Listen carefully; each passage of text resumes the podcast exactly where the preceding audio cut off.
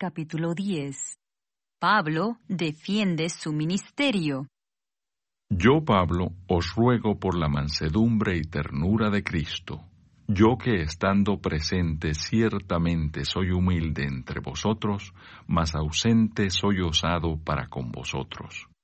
Ruego pues que cuando esté presente no tenga que usar de aquella osadía con que estoy dispuesto a proceder resueltamente contra algunos que nos tienen como si anduviésemos según la carne.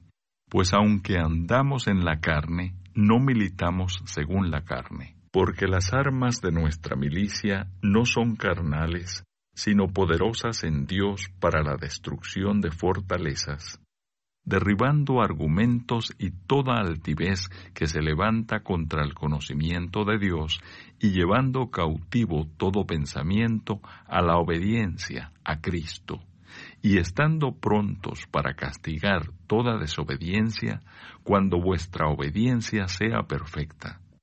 Miráis las cosas según la apariencia. Si alguno está persuadido en sí mismo que es de Cristo, esto también piense por sí mismo, que como Él es de Cristo, así también nosotros somos de Cristo.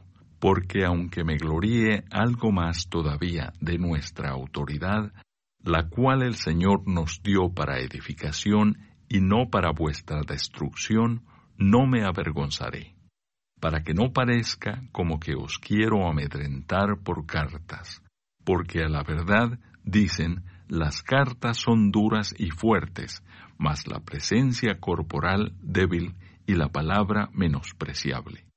Esto tenga en cuenta tal persona que así como somos en la palabra por cartas, estando ausentes, lo seremos también en hechos estando presentes. Porque no nos atrevemos a contarnos ni a compararnos con algunos que se alaban a sí mismos, pero ellos, midiéndose a sí mismos por sí mismos y comparándose consigo mismos, no son juiciosos. Pero nosotros no nos gloriaremos desmedidamente, sino conforme a la regla que Dios nos ha dado por medida, para llegar también hasta vosotros. Porque no nos hemos extralimitado como si no llegásemos hasta vosotros, pues fuimos los primeros en llegar hasta vosotros con el Evangelio de Cristo.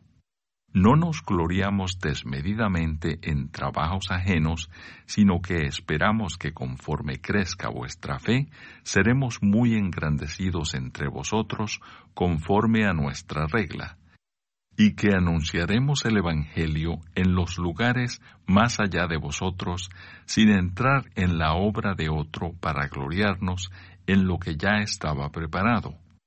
Mas el que se gloría, gloríese en el Señor, porque no es aprobado el que se alaba a sí mismo, sino aquel a quien Dios alaba. Comentario de Mateo Henry 2 Corintios capítulo 10 versos 1 a 6 mientras que otros pensaban mezquinamente, y hablaban con desprecio del apóstol, tenía pensamientos bajos, y habló humildemente de sí mismo. Debemos ser conscientes de nuestras propias debilidades, y pensar humildemente de nosotros mismos, incluso cuando los hombres nos reprochan.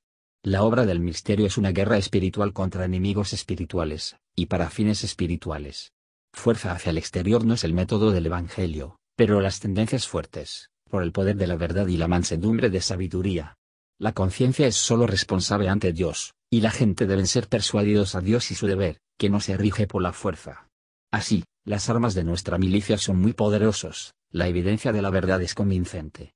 Lo que la oposición se hace en contra del Evangelio, por el poder del pecado y de Satanás en los corazones de los hombres. Pero observar la conquista de la palabra de Dios ganancias.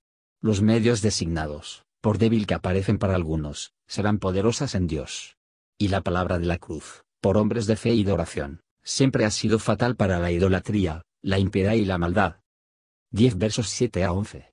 En apariencia, Paul era malo y despreciable a los ojos de algunos, pero esto era una regla falsa, a juzgar por. No debemos pensar que ninguna apariencia exterior, como si la falta de este tipo de cosas resultó ser un hombre que no sea un verdadero cristiano, o un poder, fiel ministro de la humilde Salvador.